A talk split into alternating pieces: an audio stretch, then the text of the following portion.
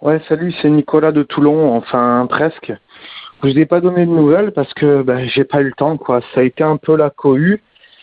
Et là, ben, on s'est posé un petit peu parce qu'on est en train de marcher, quoi. On n'est plus vraiment à Toulon, on est en train de marcher plutôt vers Fréjus d'Arguignan. Et puis euh, là, je viens de voir qu'il y a un camp de réfugiés qui va se faire au lac de Sainte-Croix, donc on va peut-être bifurquer là-bas.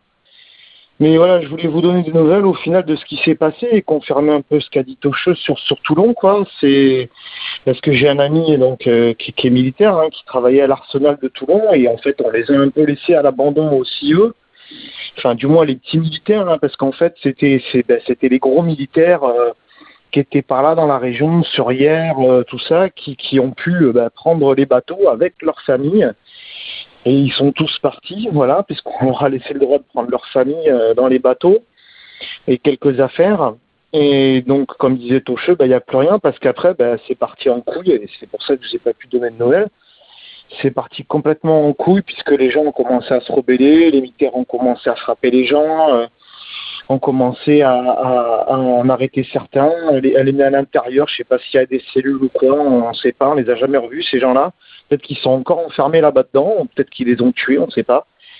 Euh, et du coup, ben voilà, ben, tout le monde, ben, il n'y a plus rien, quoi. Comme il disait Tocheux, il n'y a plus un bateau puisque tout le monde s'est barré, il n'y a plus une goutte d'essence aussi, donc impossible de prendre une voiture, par pour ceux qui ont fait le plein. Donc bon, malheureusement, j'avais oublié de faire le plein. Super. Donc, euh, ben, ce qui s'est passé, c'est que ben, avec la petite famille et quelques amis, ben, on est parti à pied, sac à dos, quoi, puisque ben, sur les routes, c'est un petit peu contrôlé et encore parce que les militaires, ils savent pas trop quoi faire, ils ont été laissés à l'abandon, ces petits militaires là, que c'était pas dégradé ceux-là, donc ils n'ont pas vraiment d'ordre. Donc euh, bon, il y a des militaires qui pètent des câbles, hein, qui commencent à frapper des gens forcément. Euh, il y en a d'autres qui essayent de, raisonner les autres.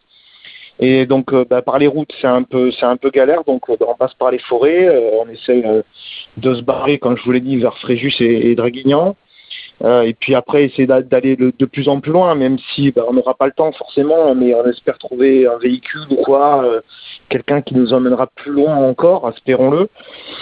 Donc là, je, vois sur Twitter que Tocheux euh, a mis qu'il y avait un camp de réfugiés à Sainte-Croix, on va essayer d'y aller. Donc là, on fait une petite pause là, et puis euh, comme ça, je vous informe de tout ça. Donc on ne sait pas vraiment ce qu'on va faire, et ben, je vous tiendrai au courant si, je le peux, si, si rien de grave s'est passé entre-temps.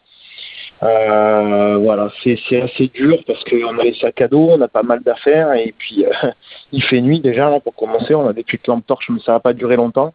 Donc on espère pouvoir recharger tout ça euh, bah, euh, à Sainte-Croix. On a réussi à y arriver dans la nuit au petit matin.